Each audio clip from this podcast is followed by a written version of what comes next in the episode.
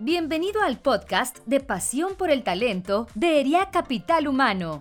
Con más de 55 años, somos la asociación líder de ejecutivos de recursos humanos que promueve la vinculación y el desarrollo de los responsables de la función en capital humano. En nuestro podcast podrás escuchar contenido de alto impacto y gran valor en temas como entendimiento de negocio, talento y cultura, sentido humano y tecnología. Buen día, Bienvenidos a un episodio más del podcast Pasión por el Talento de ERIA Capital Humano. Mi nombre es Adriana Zorrilla.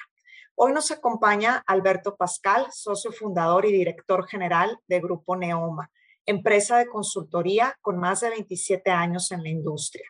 Se especializa en procesos de desarrollo de talento, trabajo en equipo, transformación organizacional y temas de gobierno corporativo egresado de la carrera de psicología de la Universidad Autónoma de Nuevo León, con estudios de posgrado en desarrollo humano por parte de la Universidad Iberoamericana y actualmente cursando un doctorado en desarrollo humano por parte de la Universidad Antropológica de Guadalajara. Alberto, bienvenido. Adriana, muchas gracias. Un gusto saludarte, un gusto saludar a toda la gente que nos pueda acompañar en este podcast. Gracias, Alberto. Gracias por aceptar nuestra invitación Quisiera proponerte, si antes de entrar en el tema, puedes compartirnos sobre tu pasión, Alberto. ¿Qué te apasiona? Híjole, pues ahora sí que es como tema para varios podcasts, pero tratando de resumir, Adriana, yo te diría que me apasiona la vida y por eso el tema que vamos a tocar. O sea, no me quiero adelantar porque lo voy a spoilear, pero ahorita vamos a entrar en la conversación, pero me apasiona la vida. De hecho, en algunas dinámicas que hemos hecho, cuando tratamos de asociar el nombre con algún significado onomatopeico, yo digo que Alberto es al ver todo, todo lo que pasa por enfrente de mí tiene que ver con eso, o sea, exprimir la vida, pues. De repente me paso para el otro lado porque pues vivir intensamente tiene sus costos, ¿verdad? Hay que poner límites y hay que saber descansar y hay que saber hacer pausas, pero la pasión es por la vida, por la vida y estar vivo si vieron la película de Soul, me parece que hay una identificación que tengo por ahí porque pues se nos invita a pasar por un ratito en la vida y yo creo que el tema es eso, ¿no? O sea, vivirla con intensidad, vivirla conscientemente, vivirla tratando de dejar algo, más o menos. Por ahí está mi pasión, Adriana.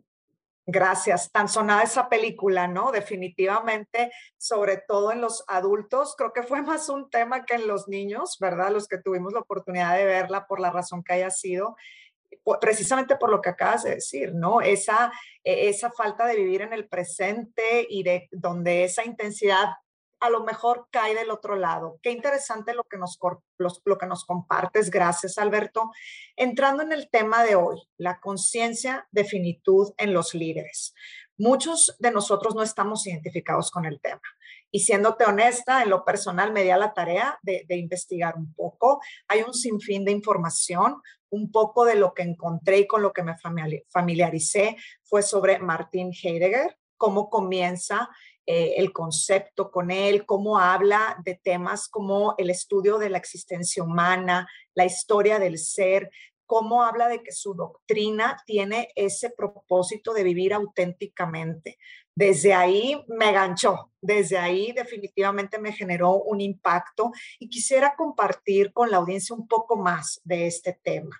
Nos platicabas con anterioridad que la conciencia de finitud en los líderes magnifica conceptos, aspectos del desarrollo humano, como el gozo, la conexión con el presente, la perspectiva filosófica de la vida y por lo tanto paz, disminuye la postergación y aumenta la contribución o donación.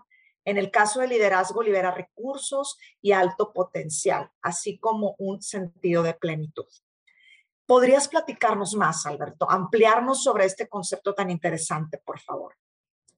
Sí, Adriana, mira, bien lo dijiste, es un tema complejito, ¿eh? Así que yo le pediría paciencia a la gente que nos va a estar escuchando, porque parece de entrada que es complejo y luego se hace simple y luego se hace profundo y luego nos deja mucha tarea. Yo digo que es así como una gotita que va cayendo cada vez más profundo. Voy a empezar por lo más complejo para irme simplificando, ¿no? Conciencia de finitud, finitud significa finito, finito significa fin. Y si lo aplicamos particularmente a la vida, significa que es estar conscientes es estar muy eh, claros de que la vida es pasajera, de que la vida tiene un fin y de que un día no vamos a estar.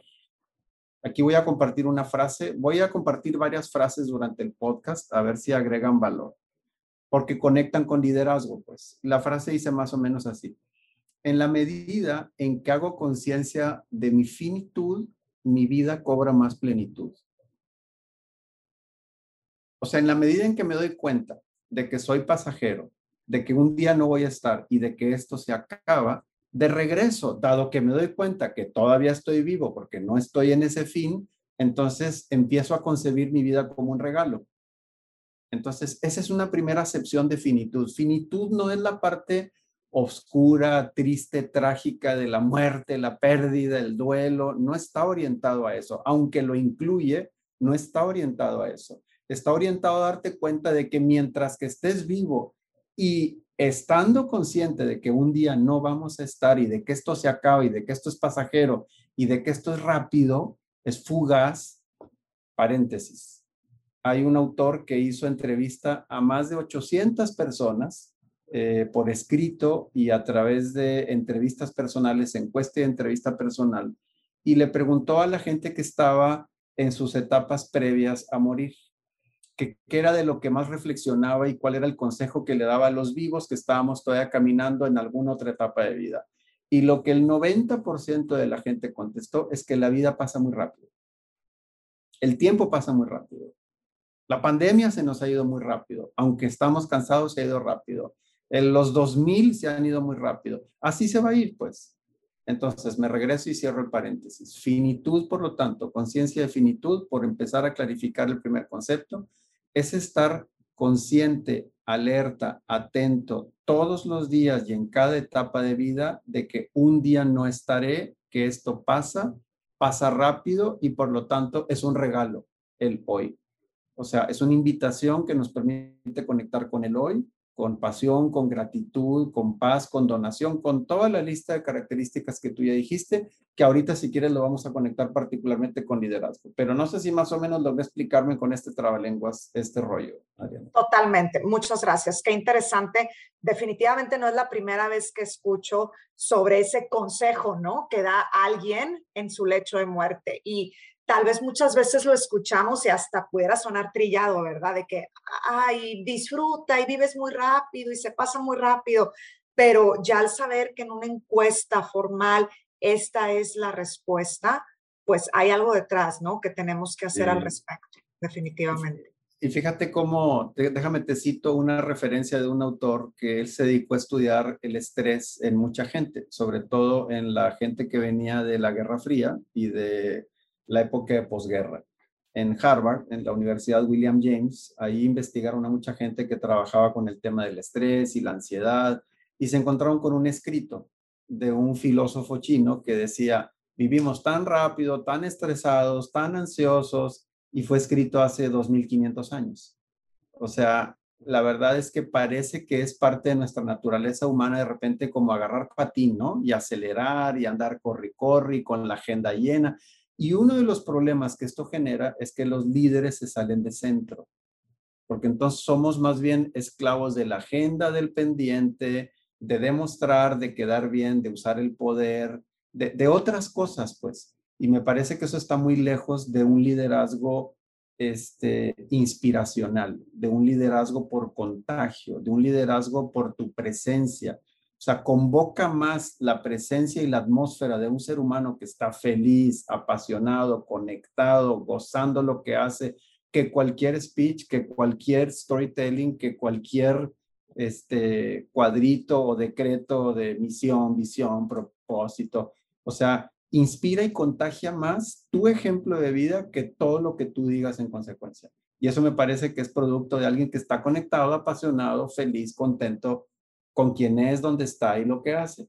Entonces, esta reflexión de que tenemos miles de años como naturaleza humana en este corre-corre, que vale la pena como detenernos, centrar, y esta conciencia de finitud es como un semáforo fuerte. Cuando tú vas un sepelio y te das cuenta que la vida acaba, uno regresa, no todos, pero algunos regresamos sensibles diciendo, híjole, qué perdón me falta por decir, qué gozo me falta por experimentar, qué permiso me falta, qué donación me falta.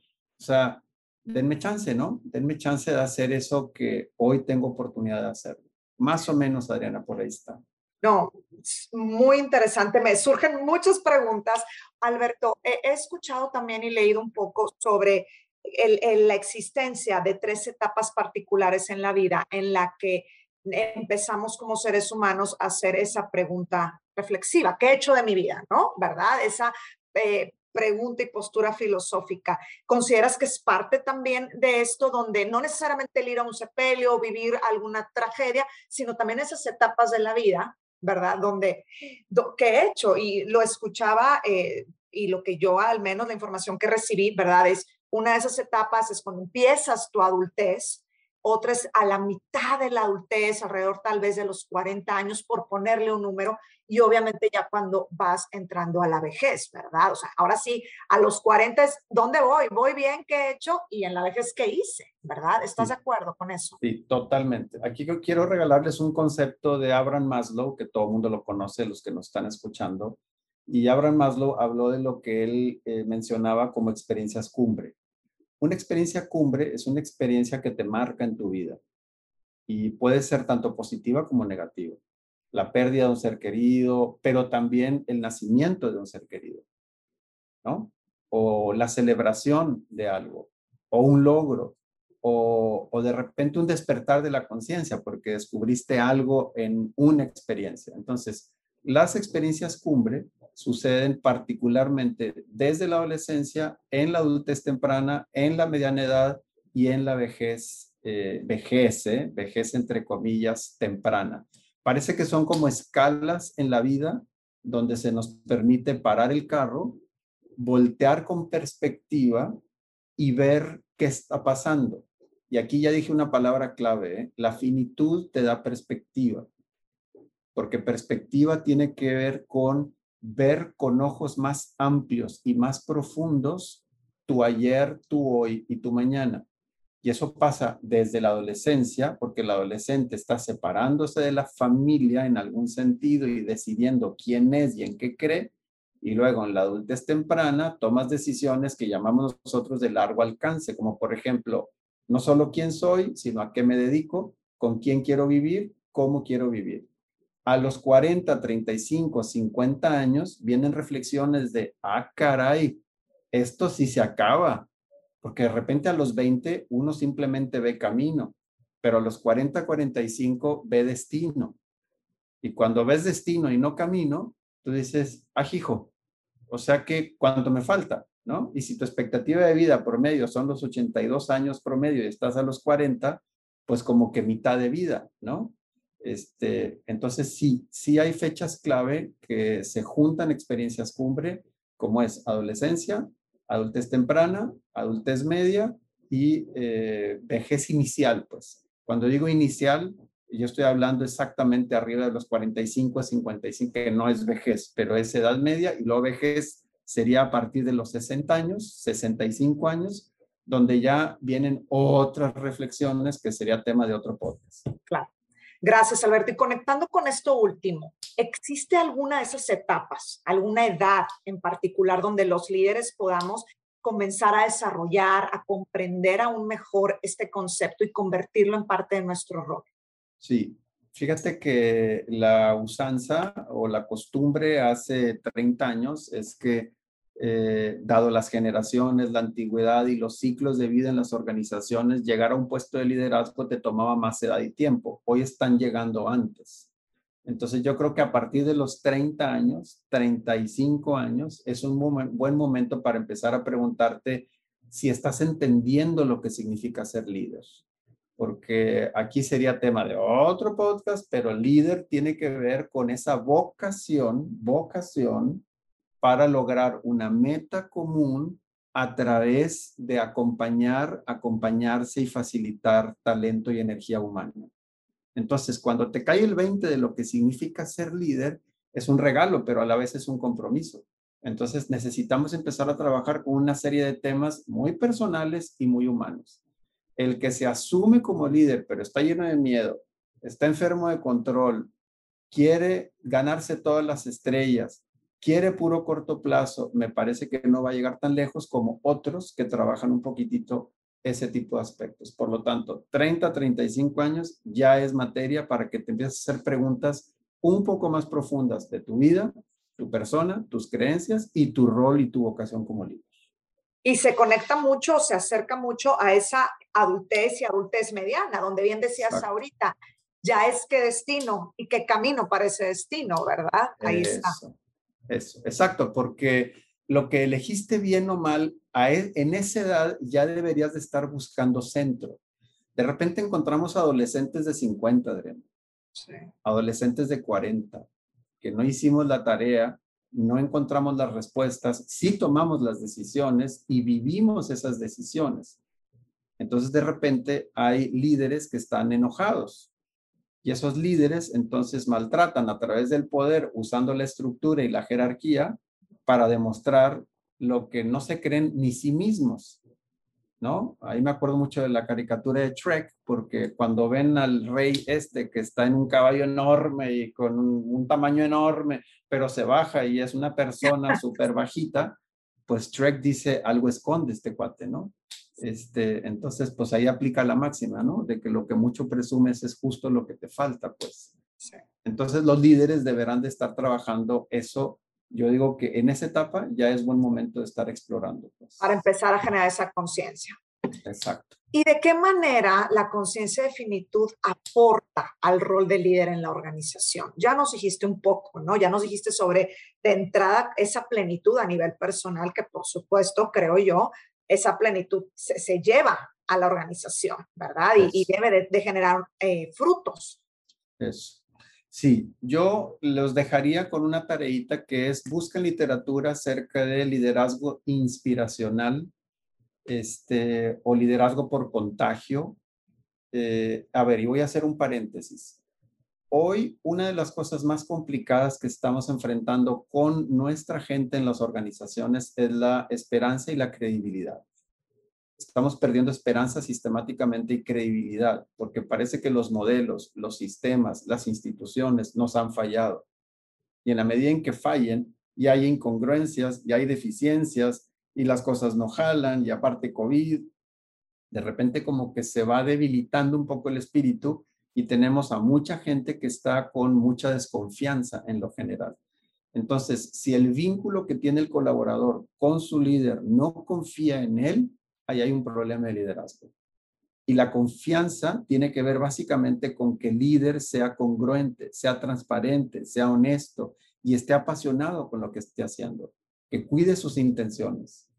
Porque si la agenda del líder es usar a la gente para lograr el resultado, esto es lo que yo llamo a través de la gente, atraviesas, no es a través, atraviesas a la gente para lograr el resultado en vez de junto y justo a partir de con la gente, lograr el resultado, que el resultado no es el único objetivo buscado, sino también el desarrollo y la plenitud del colaborador, porque esa es la dimensión social de las organizaciones. Cuando el líder pierde de vista a la gente y solo ve el objetivo, entonces va a usar todo para lograr eso. Entonces, una primera aportación que tiene la conciencia de finitud es que te invita a vivir con más congruencia, con más pasión, con más paz, con más gusto, con más alegría. Eso contagia, inspira, convoca. Entonces, los líderes no buscan la convocatoria como un fin, sino que es una consecuencia. La gente te sigue porque te cree, te sigue porque le inspiras, porque conectas, porque te gusta. Eso es lo que le está pasando a la juventud. Siguen a quien ven congruente y apasionado con lo que hacen. Entonces, ese es un primer beneficio. Te quiero mencionar otros dos, pero no sé si me explica con este primero. Totalmente, solo te iba a comentar para recapitular. Eh, todo esto que comentas al final lleva al líder a ser capaz de acompañar, como bien decías que es la tarea, la tarea del líder, y por consiguiente el resultado viene. El resultado, el objetivo final viene, pero acompañando con esa inspiración a través de, de vivir en el gozo, de vivir en conexión con el presente, etcétera. Exacto. Exactamente, exactamente. Fíjate, lo voy a conectar con lo que acabas de decir. Una segunda ventaja de la conciencia de finitud como uno cae en cuenta de que esto es pasajero, pasa rápido y se acaba pronto, entonces te mueves de, ojo con estas palabras que voy a decir, te mueves de demostrar a contribuir. Este movimiento de demostrar a contribuir es lo que este doctor eh, David Hawkins, que por cierto lo recomiendo en su lectura, tiene un libro que se llama El poder contra la fuerza. Y el poder contra la fuerza simplemente es un juego de palabras donde dice, cuando tú te mueves por poder, es que estás queriendo quedar bien, demostrar, eh, inflar tu ego, que te aplaudan, salvaguardar tu pellejo y tus objetivos, ver solo por ti. Y ahí ya te moviste de la vocación de un líder, porque el líder existe por y para el otro, por y para el otro. Y si por definición la vocación de líder es por y para el otro, entonces si tu agenda está centrada en demostrar, aplauso, lograr medallas, etcétera, estás mal como líder desde ese punto de vista. Entonces el movimiento, segunda ventaja de la conciencia de finitud, es moverte de demostrar a contribuir. Porque contribuir entonces empieza a ser el donar, enseñar, facilitar, acompañar, no sé si me explico la diferencia, pues, pero e, es sutil, pero en efectos prácticos es enorme, ¿eh? porque el líder que no da coaching, el líder que no escucha, el líder que no facilita, el líder que tiene todas las respuestas y no tiene las preguntas y que cuando le sugieren se incomoda y cuando llega el éxito se para el cuello y cuando comparte los éxitos eh, lo hace a medias, me parece que estás movido todavía en esa fase de poder.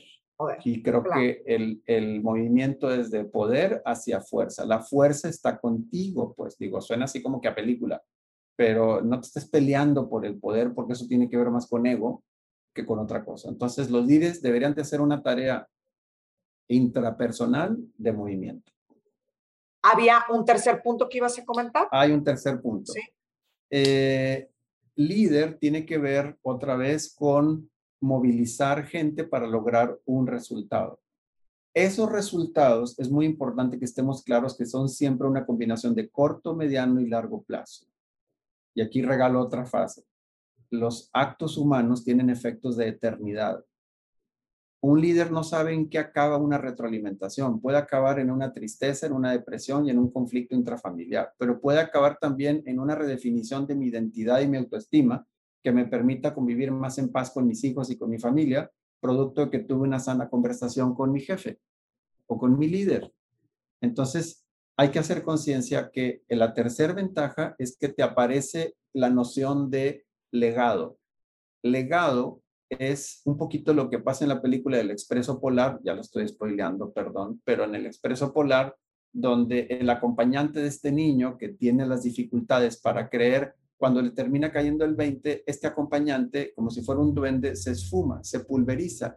Un poquito esa es la labor del líder, o sea, pulverizarnos en el tiempo para que sea el colaborador que logre su mejor versión. Y ni siquiera eso, colgarte la medalla de decir, yo lo formé, yo le di coaching, por mí eres quien eres. Hijo, ya nos equivocamos. Entonces me parece que la tercera ventaja de la finitud es que nos hace conscientes que vamos de paso. Entonces necesitamos empezar a desdibujarnos en el tiempo. Cuando veas que el alumno está listo, el maestro desaparece. Porque si siempre estás ahí haciendo sombra, el alumno no logra su mejor versión de sí mismo. Y aparte, Adriana, porque alguien lo hizo con nosotros. Nosotros hay que hacerlo con alguien más. Ese es, ese es nuestro trabajo. Un líder desarrolla líderes, ¿no? También tan trillado, tan escuchado por ahí. Y, mi siguiente pregunta, creo que en, gran medida ya la contestaste, a reserva que tengas, por favor, otro comentario, es los beneficios, pero ya, ya no los dijiste, ¿no? De ser un líder con conciencia de finitud y recapitulando un poco, pues esa parte de moverte a un liderazgo inspiracional, que ya hablamos de lo que genera en automático, ¿verdad? Y lo que, a lo que me lleva al, al ser congruente con lo que hago, con lo que digo, al lograr conectar y generar confianza en mis colaboradores a través de ese liderazgo inspiracional. La parte de movernos, del demostrar al contribuir y la parte de el legado, el aporte de la noción del legado para ser una mejor versión. ¿Agregarías algo sobre los beneficios de ser un líder con esta conciencia de finitud, Alberto? Dos, dos más, así rápidas, pero es tema súper profundo. Eh, y voy a decir otro paréntesis cultural. Carl Rogers, que es uno de los fundadores del desarrollo humano, dice que la función de un terapeuta es crear atmósferas sanadoras. En la atmósfera sanadora, el otro encuentra su mejor versión. Por eso el libro que escribió Rogers se llamó El proceso de convertirse en persona. ¿Cómo que convertirme? Ya soy. No, no eres. En la medida en que no estás consciente, no eres libre, no gozas, o sea, eso es convertirte en persona. Y Rogers decía que uno de los ingredientes clave para crear atmósferas sanadoras es la congruencia la congruencia. Me parece que es otra ventaja que tiene la conciencia de finitud. Porque entonces, en vez de andar queriendo cumplir con una máscara, con una expectativa, con algo que me vean bien, finalmente voy a ser quien soy. Entonces los líderes pueden trabajar más desde su vulnerabilidad en vez de estar aparentando cosas. Yo creo que la congruencia le da a la gente paz, tranquilidad y confianza detengo a alguien que así es como es, punto y se acabó. De repente me parece muy interesante cuando conozco ya los líderes y su familia, verlos en la oficina y luego verlos con sus hijos y con su esposa o con su esposo, ¿no?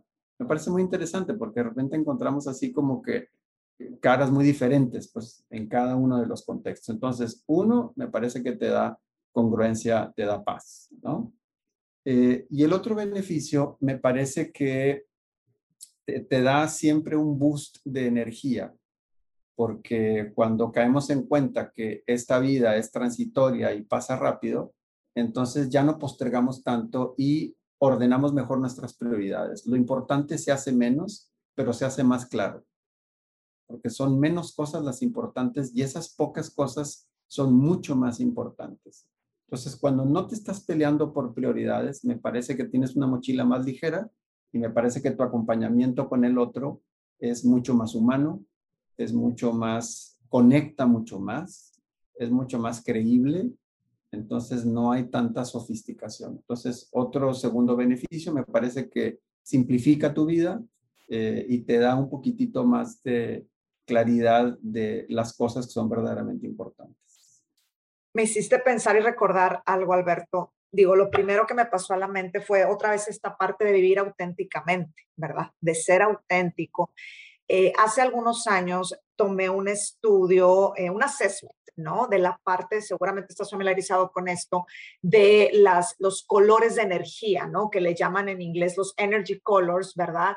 Sobre, eh, pues sí, esa, bueno, existen diferentes autores y demás, pero en particular el, el que yo tomé era sobre el famoso rojo, amarillo, verde y azul, que habla un poco, ¿verdad?, de pues esos atributos, cualidades, pero también el lado negativo, de, cuáles son esas energías con las que tú domina tu, tu conducta, ¿no? Y tu día a día. Y recuerdo mucho que mi resultado, te dan el resultado en el aspecto laboral y en el aspecto personal. Y en mi propio resultado salió igual, o sea, no, hay una, no había una diferencia de que yo en el tema laboral busque ser otra persona. Así yo lo interpreté, ¿verdad? Donde yo, pero había para mi sorpresa, y no necesariamente estoy diciendo que esté mal, pero me hace recordar esta parte de ser auténtico, personas que en lo personal eran de alguna energía, tal vez predominaba la energía azul, qué sé yo, y en lo laboral jalaban la otra energía para que fuera la que predominara en su entorno y en su día a día y en su conducta en el trabajo. Entonces, me, hace pensar en eso. No sé si estés familiarizado con ese tema. sí, sí lo conozco. Sí lo conozco y no quiero aventarme un comercial, pero aquí en la empresa tenemos forma de medir eso, incluso a nivel de campo electromagnético de energía, porque esto conecta con liderazgo inspiracional. O sea, el líder ni siquiera tiene que decir algo, per se su presencia, y si me pongo medio místico, ya para ir cerrando el podcast, si me pongo medio místico, su presencia y su mirada crean atmósferas, porque la mirada conecta con desde dónde te veo y a quién veo. Porque si desde donde te veo es de la envidia y a quien veo hace mi competencia, dije algo bien complicado, ¿eh? pero está bien profundo. Si desde donde te veo y a quien veo no genera tu mejor versión, híjole, esto está peligroso, pues. Y esto ya tiene que ver hasta con la física cuántica, ¿verdad? Porque lo que creo veo y lo que veo creo. Fíjate el trabalenguas que acabo de decir, ¿eh? O sea, lo que creo veo y lo que veo creo. O sea, creo de crear afuera. Entonces, los líderes sí necesitamos trabajar desde dentro porque esos colores de energía es consecuencia de cómo está tu atmósfera interna. Y esa atmósfera interior es justo la que conecta, toca, inspira y contagia. Entonces, no tengamos duda, y este es tema para otro espacio, de que hay tarea interior en cualquiera que esté sentado en una silla de líder. Muchas gracias, Alberto. Para ir cerrando, gracias por esto tan interesante. Compártenos también algún aprendizaje, experiencia que hayas vivido y consideres que te haya acercado al rol que hoy desempeñas, a lo que hoy haces, Alberto. Uy, pues son tantos, este, pero déjame mencionar dos. Pues. Eh, el tema de la confianza, el tema de delegar, el tema de creer no solo en mí, sino creer en el otro y creer en las posibilidades. Hay toda una teoría que se llama el orden en medio del caos. Cuando creemos en el orden que está dentro del caos, claro, con responsabilidad, o sea, no es algo kamikaze, o sea, no es algo eh, temerario, pero cuando tú conoces a tu colaborador y sabes los límites y sabes las capacidades y los talentos, estás confiado en ti, en la tarea y en él o ella para asumir riesgos. De repente, esa soltura de control y ese asumir riesgos te permite probar y estar tranquilo de que no pasa nada grave, no pasa nada grave. De repente el líder ve más posibilidades en el otro o en la otra que ella o él mismo. Y es quien reta esos límites.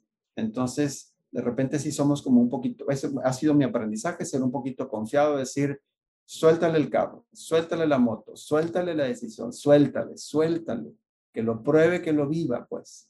Entonces, me parece que ese proceso de confianza es uno de los aprendizajes. Y otro, un poquitito más práctico y concreto, eh, me parece que es un tema de ayudarle a la gente a que piense un poquito en su futuro y se conecte un poco con su presente. Vivimos tan en el presente día a día y a veces tan desconectados del presente porque estamos viviendo o en el recuerdo del pasado o en la angustia del futuro me parece que este movimiento de decir, decreta tu futuro, ahora conecta y goza tu presente. Porque me regreso al inicio de esta plática. La finitud te regresa a un eterno hoy, porque esto es lo que tenemos y como esto es pasajero, vale la pena vivirlo intensamente. Gracias, Alberto. Agradecemos enormemente que hayas compartido tus aprendizajes en este tema pues de suma importancia que nos ayudará seguramente a desarrollarnos, a ser mejores líderes y por lo tanto crear mejores organizaciones. También agradecemos a nuestra audiencia por escucharnos. Los esperamos en el próximo episodio de Pasión por el Talento. Gracias. Saludos, bendiciones. Gracias por habernos escuchado. Te invitamos a seguir nuestro podcast en Spotify, Apple Podcast y Google Podcasts. También puedes seguirnos en nuestras redes sociales. Encuéntranos como ERIAC Capital Humano. Te esperamos en el siguiente episodio de Pasión por el Talento.